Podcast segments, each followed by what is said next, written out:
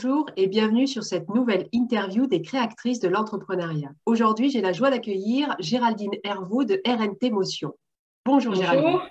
Bonjour.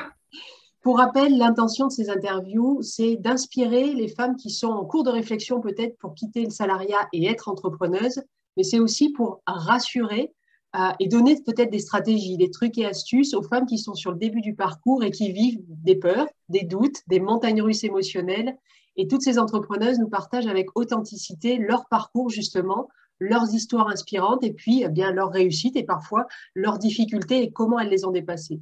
Donc Géraldine, elle a créé son entreprise de vidéaste en 2020 officiellement, mais elle avait commencé en 2017. Et euh, officiellement même, la société a été créée en janvier 2020. Donc gros challenge sans savoir ce qui allait arriver mais euh, ils ont réussi, puisqu'ils sont deux, à trouver des opportunités dans cette crise-là et elle va nous partager comment elle a fait. Donc Géraldine, est-ce que tu peux te présenter un peu plus que ce que je viens de faire, parce que c'était succinct, et puis nous dire ton actualité du moment? Alors moi, je, donc, je suis vidéaste, euh, donc ça veut dire que je cumule plusieurs casquettes dans le domaine de la production audiovisuelle. Donc je suis présente euh, dans la phase de pré-production, qui essaie de préparer un projet de vidéo euh, donc ça va du script, euh, du planning, euh, brainstorming de voilà qu'est-ce qu'on qu'est-ce qu'on va raconter. je suis présente pendant la phase de production, c'est-à-dire que je suis sur le terrain avec une caméra et présente également en post-production pour la phase de montage, qui est globalement une phase assez importante et longue. donc ça, c'est la société, donc on est deux, c'est-à-dire que la société, on est en co-gérance. je partage la gérance avec mon conjoint. Et euh, notre métier d'aujourd'hui est une reconversion professionnelle. C'est-à-dire que par le passé, euh, j'étais gestionnaire, donc euh, gestionnaire de données, gestionnaire de contrats. Et donc voilà, donc l'actualité du moment, c'est une activité, on va dire, très intense. On est en pleine saison de mariage, donc on réalise beaucoup de films pour des mariés. Euh, donc la saison va se terminer fin septembre. Et puis euh, parallèlement, on a quelques week-ends qui sont occupés par des événements. Euh, typiquement, ce week-end, ce sera la grande fête médiévale du Grand Fougeret, qui a été reportée déjà plusieurs fois et qui fait son grand retour. Waouh, génial. Et tu me confiais que en fait, tu étais entrepreneuse depuis 2017 donc salariée avant, donc tu viens de décrire que tu gérais des données, donc un peu. Je n'étais pas entrepreneuse en fait. Euh, non, en fait, j'étais. Euh, enfin, ça a commencé en 2019, mais 2017, c'est l'année où j'ai commencé à faire des, euh, vidéos, tout simplement. D'accord. Sur mes, sur mes temps libres. Euh, c'est ma passion qui a commencé en 2017 de manière exponentielle, à prendre de plus en plus de place, y compris à occuper un peu mes pensées quand j'étais au travail. voilà. Donc, tu étais salariée jusqu'à 2019 C'est ça, ouais jusqu'à en fait jusqu'à janvier 2019 euh, où euh, j'ai rompu mon contrat de travail pour lancer. Quelle a été, euh, ça c'est une question que moi j'ai beaucoup pour les femmes que, que j'accompagne, c'est quel est le déclic en fait de dire je quitte le salariat pour essayer l'entrepreneuriat et réussir si c'est possible, plus qu'essayer d'ailleurs?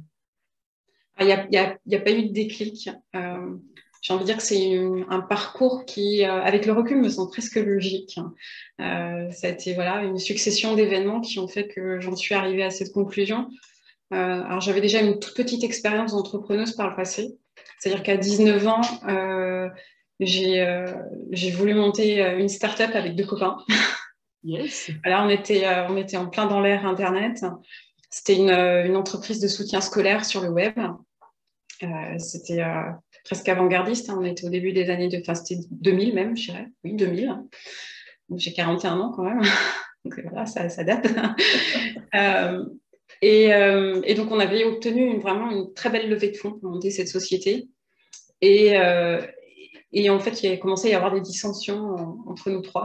on n'était pas d'accord sur la répartition des parts. On avait pas, j'avais 19 ans. Hein. Et du coup, j'ai préféré me retirer du projet. Mais ça avait déjà été une expérience dans ce milieu-là, en tout cas, d'entreprendre un projet euh, de ce type.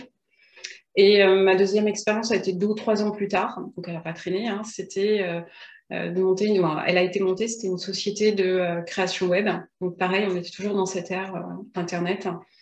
et puis plein de choses ont fait défaut à cette société. je dirais que la principale, c'était l'aspect commercial, parce que je ne me sentais pas du tout commercial du tout dans l'âme.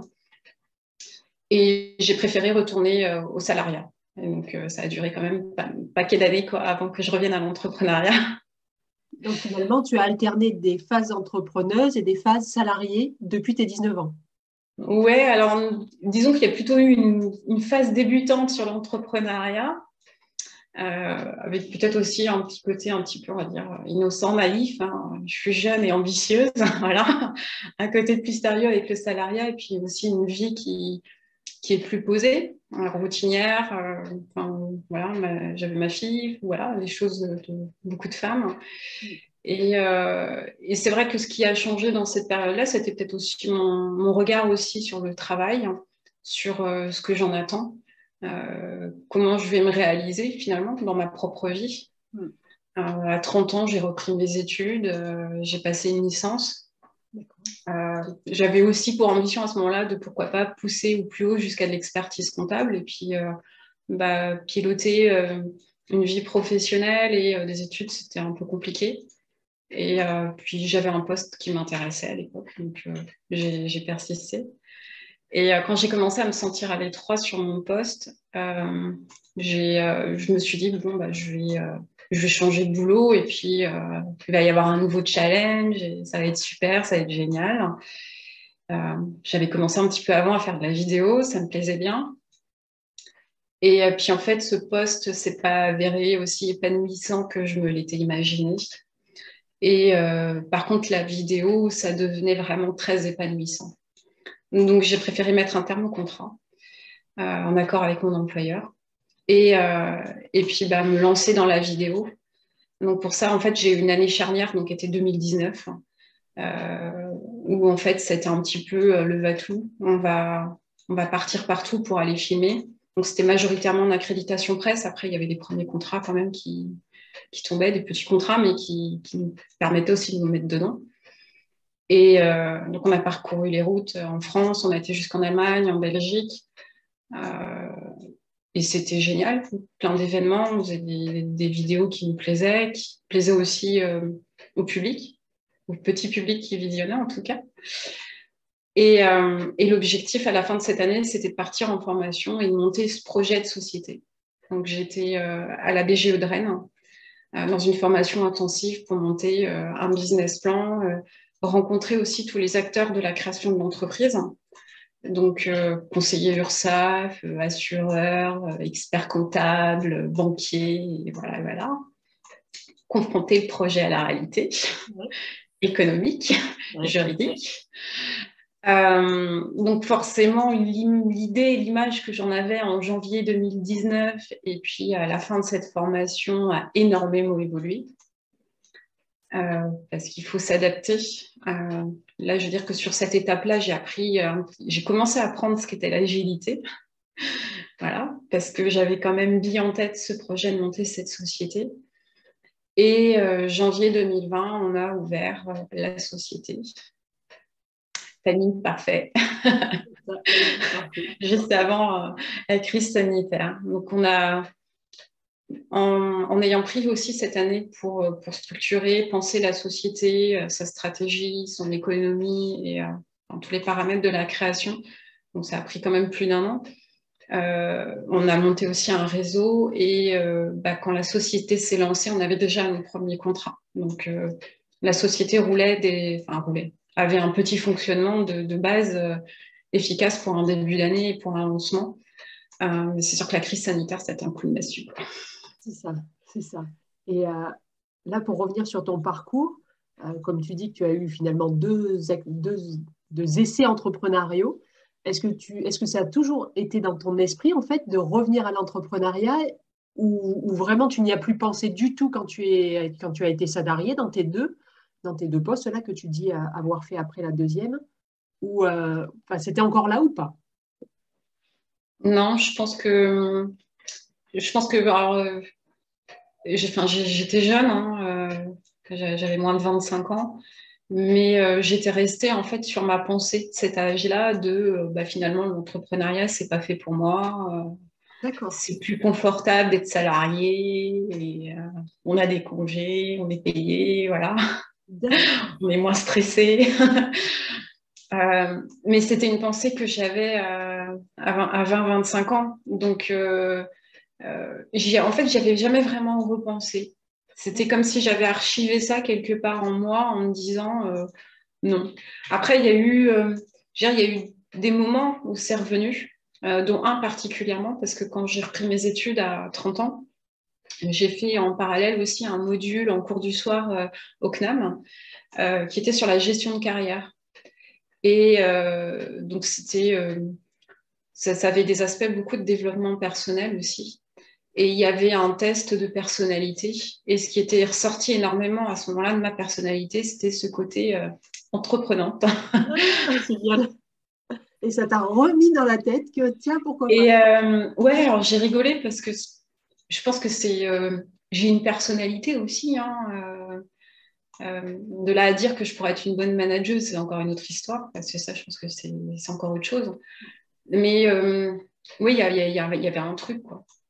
Mais ça s'en est resté là parce que, enfin, il s'est coulé quand même dix ans après pour que je remonte la société. Donc, mais par contre, ce qui s'est passé, c'est qu'à partir du moment où c'était clair dans ma tête que je voulais être vidéaste, et que le moyen d'y parvenir, c'était d'être entrepreneur, j'ai euh, eu aucun doute.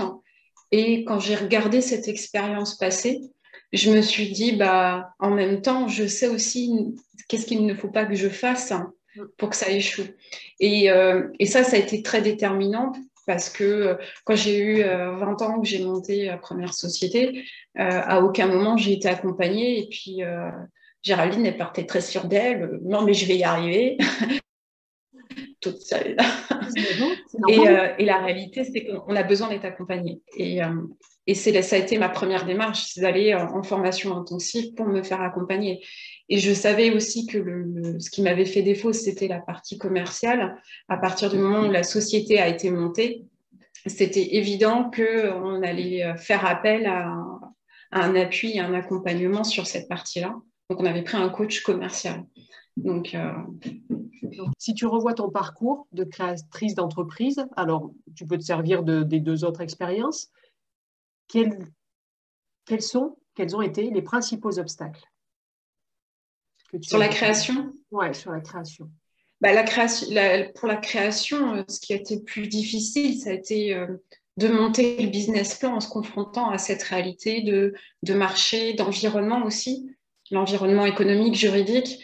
Euh, je veux dire, d'arriver avec un projet, une idée qu'on se fait soi-même dans sa tête et d'être amené à rencontrer, euh, que ce soit un banquier par exemple, ou un expert comptable, d'argumenter sur son projet, même si on pense l'avoir bien réfléchi, enfin moi en tout cas me concernant, ça n'a pas été aussi évident. et ce que je voulais faire de ce projet euh, était, on va dire, euh, souvent euh, contredit. Vidéo. Il faut savoir que moi, à la base, je ne suis pas du tout diplômée dans le domaine audiovisuel. c'est une formation autodidacte que j'ai. donc, bien entendu, j'ai des vidéos à l'appui de ce que, de ce que j'argumente, hein, mais ce n'est pas suffisant face à, face à, n'importe quel partenaire, principalement banquier. c'est pas suffisant. Euh, mais aussi y compris les formateurs hein, qui étaient là pour, euh, pour se faire un peu l'avocat du diable. Hein. Mm. Et, euh, et j'ai ce souvenir à un moment d'être face à ma formatrice hein, qui me contredisait sur, sur mon plan, sur comment je, je voyais les choses. Sauf qu'on était en fin de parcours et que je sentais que j'avais vraiment un truc. Et, et, je lui ai dit non, vous ne me découragerez pas. Je vais le faire. Et je vais le faire de cette manière-là. Et oui, ça a été cette première difficulté. Par contre, j'étais euh, déterminée. C'était euh, ça que j'allais faire. Je pouvais corriger des lignes, je pouvais euh, réenvisager cette situation. Mais enfin, c'est du domaine du chiffre hein, et puis de l'économie. Hein. Mm. Mais c'était hors de question que, que, je laisse tomber mon projet parce que j'en ai vu plusieurs hein, qui n'ont pas abouti, euh, qui étaient dans la formation, qui sont probablement en train de réaffiner ou ils sont partis sur autre chose. Mais euh, euh, ça a été une grosse difficulté et, et je m'en suis sentie plus forte en la traversant. et ça a été là, pour le coup, ouais, ça a été mon caractère. J'y vais. C'était déjà là, tu dirais, ou c'est vraiment euh, tes expériences passées, euh, ce parcours de formation qui t'a doté de cette capacité à t'affirmer? Non, là, c'est vraiment c'est ma personnalité. Je pense réellement de. De te battre jusqu'au bout? En fait, je, sais me remettre en question, je sais réfléchir à, à beaucoup d'aspects. Et alors, c'est une qualité et une défaut, un défaut en même temps. C'est à partir du moment où je suis sûre de moi, on ne fera pas bouger en fait de mes positions.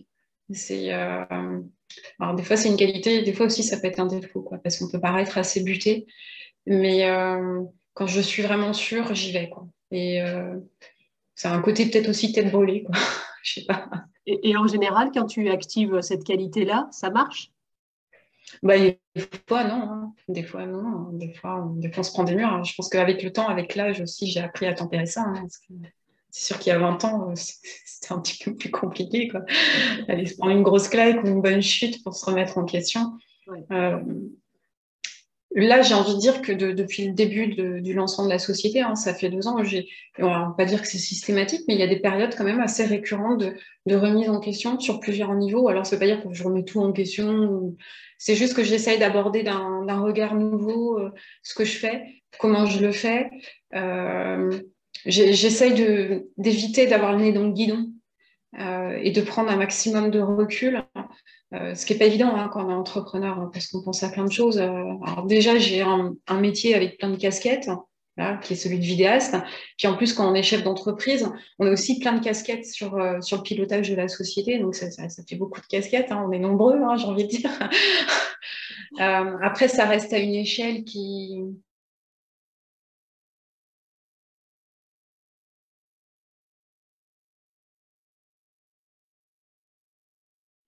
humaine, puisqu'en fait, pour l'instant, on n'a pas de ça là. Donc, euh, voilà.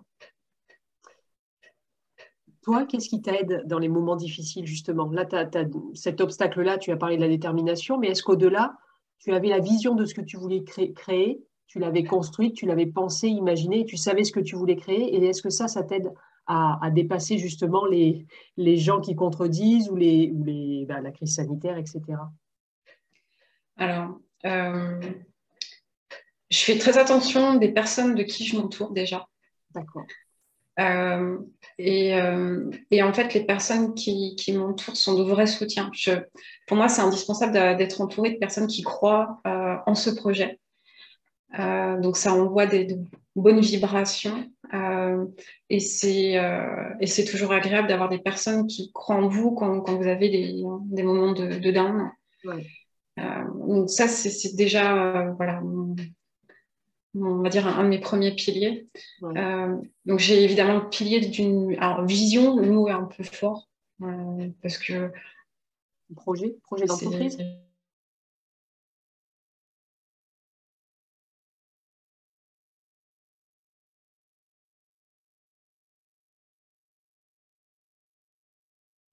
c'est euh, transmettre les émotions en vidéo à un maximum de personnes.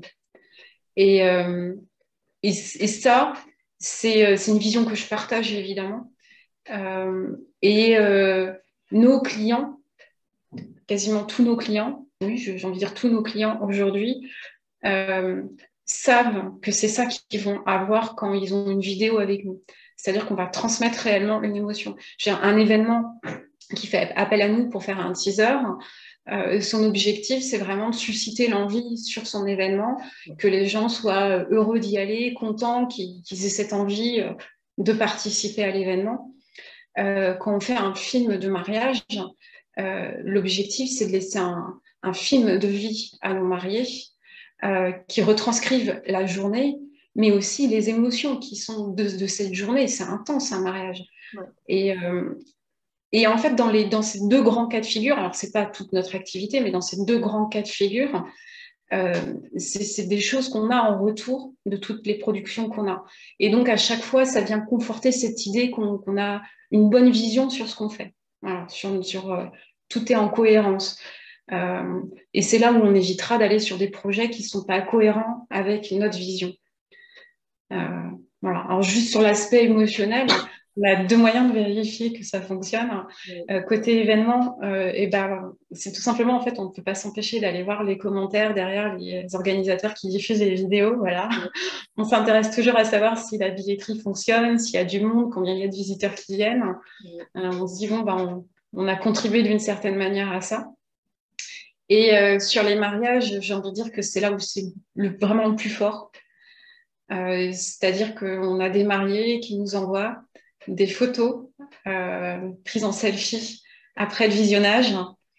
Euh, là, on a même reçu au mois de décembre euh, une de nos mariées qui a projeté son film de mariage en famille. Donc, il y avait les personnages principaux du film qui étaient réunis.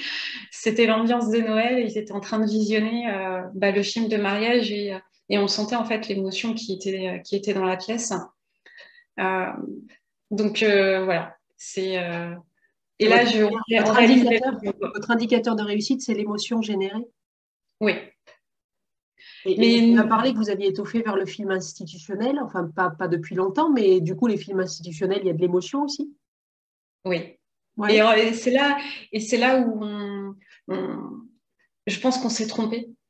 On s'est trompé. Alors, tous les films institutionnels n'ont pas de l'émotion. Hein.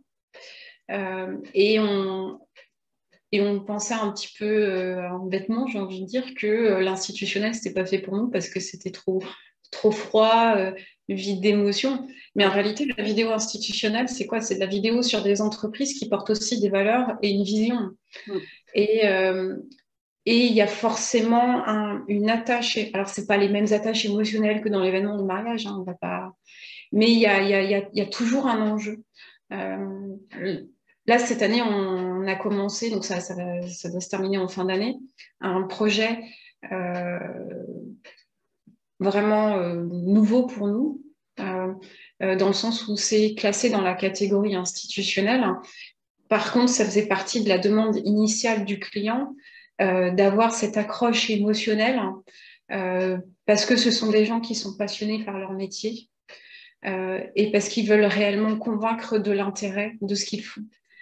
Euh, donc voilà, donc c'est euh, c'était notre coach commercial un jour qui nous avait dit on a, on a les clients qu'on mérite.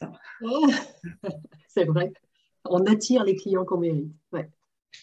Et, euh, et ben, quelque part, on fait toujours très attention à ça. De est-ce qu'on va retrouver notre vision dans, dans le projet qu'on mène Voilà. Est-ce que ça veut dire qu'on vient vous chercher à cause de cette euh, couleur émotionnelle maintenant ou, ou c'est pas encore euh, assez visible si, il y en a certains qui, qui, viennent nous chercher. Euh, en fait, c'est toujours, alors ça fait partie de ces phases hautes du métier d'entrepreneur quand, quand, le téléphone sonne et que et qu'on a quelqu'un qui fait une demande. Voilà. on a une autre partie où clairement c'est sur la partie mariage, euh, il y en a certains, oui, c'est parce qu'ils ont été voir les vidéos et qu'ils aiment beaucoup. On va dire que c'est moitié-moitié. euh, on fait partie, on a une moitié qui est de la demande de devis quasi automatique que font tous les mariés pour construire leur projet. Et puis d'autres qui arrivent en nous disant euh, J'ai vu la bande-annonce de tel couple, c'est ça que je veux. Belle satisfaction. Oui, bah oui, on, en a eu quelques-uns qui sont arrivés et puis c'était, euh, non mais c'est ça que je veux, c'est ça que je veux. La même chose, sauf que c'est nos têtes à nous quoi quand même. Voilà. Et euh, bah après nous c'est que quand on a quand on a des mariés qui arrivent et qui nous demandent ça, euh, nos films on les monte toujours dans ce même souci, c'est-à-dire que les premières personnes qui sont touchées par nos films, avant les mariés eux-mêmes, puisque les mariés visionnent après nous, c'est nous-mêmes. Donc on, a aussi notre propre jauge de. Euh, on, a, un truc qui est sympa, qui est bien, on ressent bien l'émotion. Quand nous, on commence à la ressentir, on se dit voilà, on, a, des chances que, ça parle à, un maximum de personnes. Oui, parce qu'en plus, si vous, vous ressentez une émotion alors que vous n'êtes pas attaché émotionnellement aux gens, en fait, euh, c'est sûr que eux, ça va être encore plus grandiose. Oui, après, c'est. Euh, alors, sur les mariés, c'est particulier, euh, contrairement à l'événementiel où voilà, on ne connaît pas réellement les personnes. Enfin, c'est une ambiance, hein, c'est du public, on va dire, c'est assez neutre. Mais il y a des émotions très fortes hein, dans les événements. Mais concernant les mariés, on passe tellement de temps sur leur projet de montage de film, on passe beaucoup plus de temps sur la post-production que sur la production. Même si des fois, on peut avoir des tournages de 16 heures. Mais forcément, on connaît chaque détail, chaque expression, on, perçoit des choses et il y a des choses, nous aussi, qui nous bouleversent, d'autres qui nous bouleversent directement sur le terrain. moi, j'ai le papa d'une mariée l'année dernière qui, qui m'a vraiment énormément émue.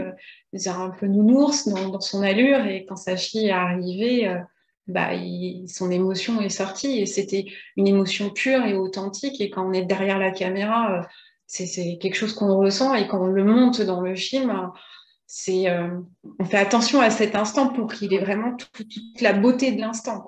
Euh, et c'est subjectif, hein, c'est difficile d'expliquer ça. Hein. mais c'est un métier, c'est un métier, c'est une compétence, c'est une expertise. Donc, enfin, t'en parles très bien en tout cas, Géraldine. Donc, c'est c'est chouette. Et ça paraît tellement euh, loin de ton métier de salarié qu'on se demande comment tu arrives là. Quoi. Mais enfin, si, tu l'as expliqué, c'est devenu une passion par la pratique, en fait, c'est ça? C'est ça, oui. Et c'est exactement ça.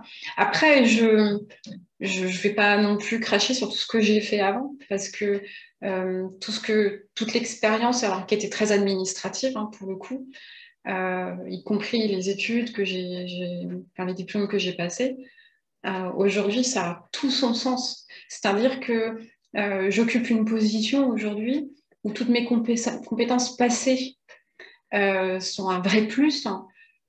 Quand je suis passée devant mon jury à la BGE et que bah, j'expliquais que j'avais un DCG, que voilà, que j'avais été gestionnaire de données, de contrats, que j'avais bossé dans les services administratifs, forcément, on marque des points auprès du banquier, de l'expert comptable. mais c'est une réalité qu'aujourd'hui, ça, je, j'ai trouvé ça génial de monter mes propres tableaux de bord. Avant, je faisais les tableaux de bord des managers. Maintenant, je fais mes propres tableaux de bord. Euh, j'ai ma propre organisation et, tout ça, ça a vraiment du sens. Et ça a encore plus de sens puisque ça s'accompagne de ma passion. Euh, donc, j'ai envie de dire que là où j'en suis aujourd'hui, c'était la meilleure continuité à avoir par rapport à tout ce que j'ai vécu euh, dans le passé. Quoi. Je ne sais pas jusqu'où ça ira, ou peut-être qu'un jour je retournerai dans le salariat aussi. Hein. je, je, mais je le vis comme une aventure et, euh, et j'y vais. Et, par contre, je me projette loin. Euh, J'essaie toujours d'avoir. Euh, moi, je trouve que c'est bien de se projeter le plus loin possible et de, et de rêver énormément.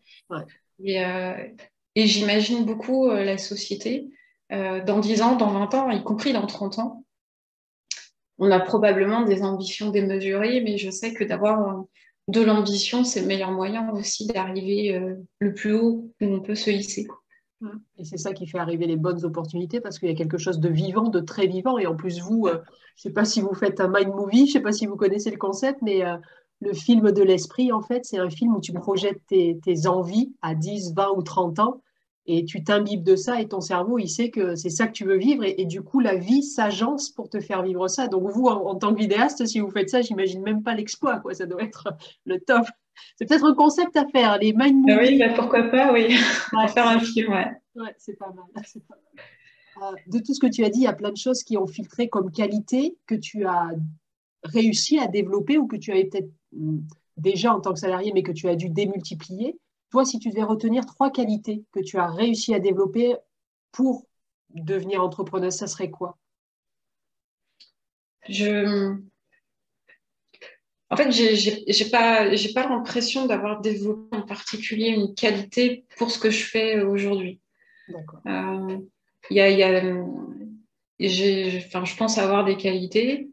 Euh, ça fait un peu prétentieux quand même, mais je pense avoir des, à dire j'ai des atouts qui me permettent euh, d'y arriver, je pense, avoir euh, une force de discipline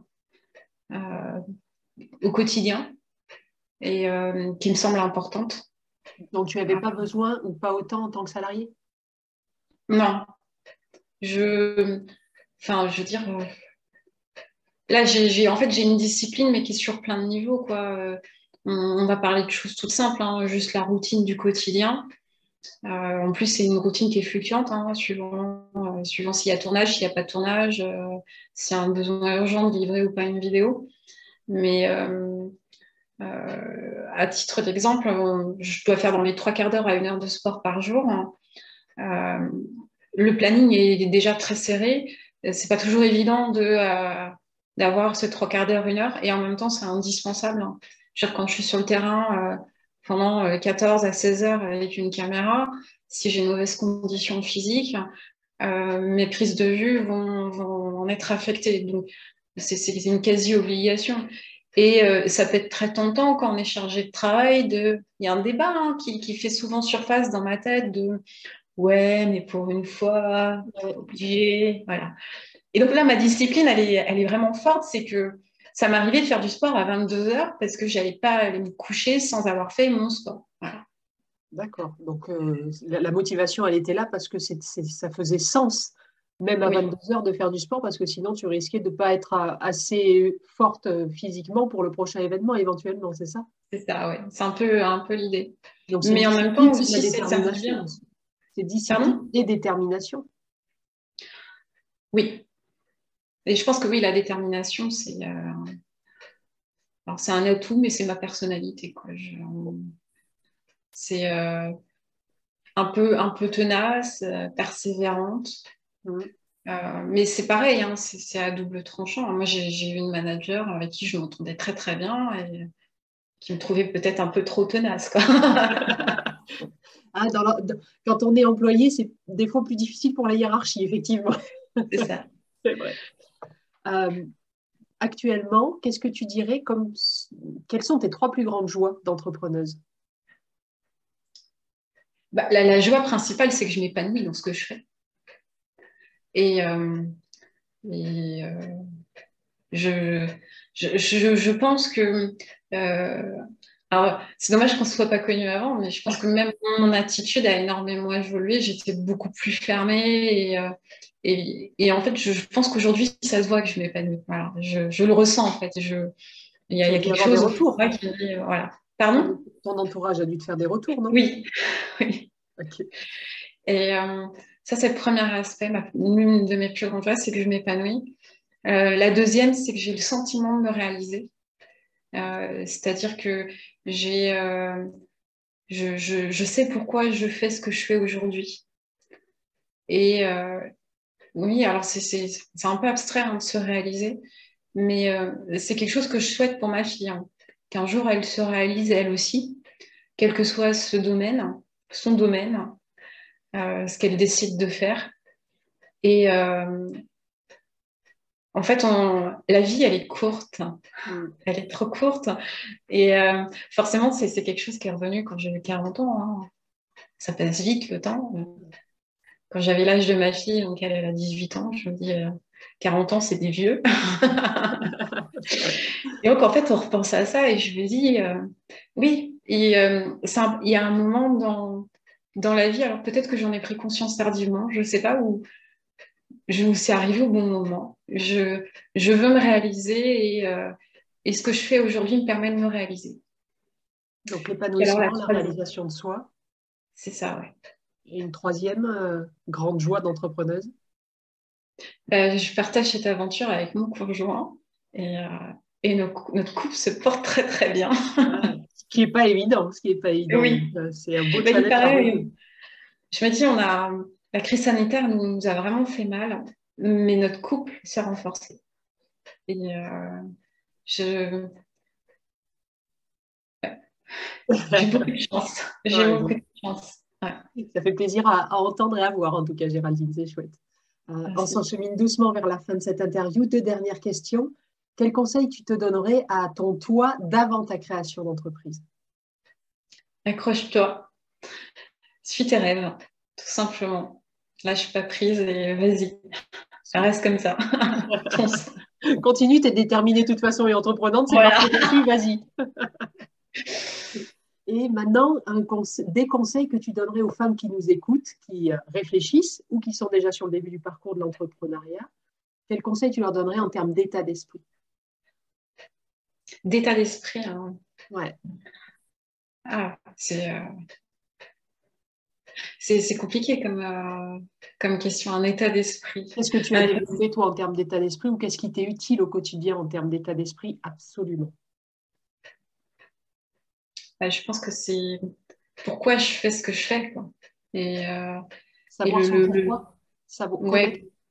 En fait, c'est d'avoir le pourquoi on en est là, de jamais garder ça en dehors de sa tête. C'est la raison même. Hein. Et parce qu'il y a des moments qui sont compliqués, des moments qui sont difficiles. après, je pense qu'on s'habitue hein, un petit peu au surf des vagues. Hein. mais c'est toujours avoir en tête la, raison. Le, c'est la vision au final, tout simplement. Et euh, ça, me, semble important d'avoir aussi toujours un objectif droit devant soi. Quand tu dis objectif, euh, c'est plus court en termes de termes, justement? Non, et puis il y a, en termes de termes, il y a des, objectifs, il y en a à tous les niveaux. Hein. Euh, mais de toujours savoir où on veut aller de, de jamais rester dans, dans, le vague. Et euh, euh, moi, c'est pour, pour, ça que je rêve toujours très très loin et au plus haut possible parce que il y a des fois, je me dis c'est inatteignable. Et oui, enfin, c'est sûr qu'il y a des objectifs que j'ai qui sont inatteignables. Par contre, je, je, je, je rêve à ça. Et je sais qu'en rêvant à ça, il m'arrive des bonnes choses. Voilà. Et ça s'explique. la physique quantique explique tout ça aussi. on, est, autant déterminé par notre passé que par notre futur. Donc, si tu te connectes à ton toi du futur, comme tu le fais avec ta vision, en fait, bah oui, il va arriver des bonnes choses parce que l'énergie est impulsée par rapport à ça. Et tu vas, tes yeux sont ouverts aux opportunités qui vont pouvoir créer ce futur-là. Donc, c'est génial. C'est génial de le faire. Donc, bravo. Merci.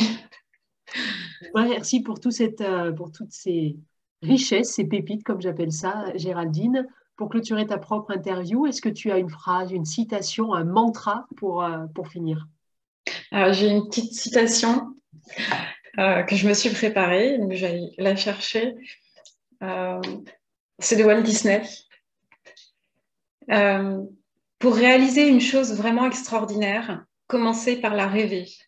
Ensuite, réveillez-vous calmement et allez d'un trait jusqu'au bout de votre rêve sans jamais vous laisser décourager. Merci. Je ne la connaissais pas, celle-là de Walt Disney. Et dire qu'on lui avait dit qu'il n'était pas créatif.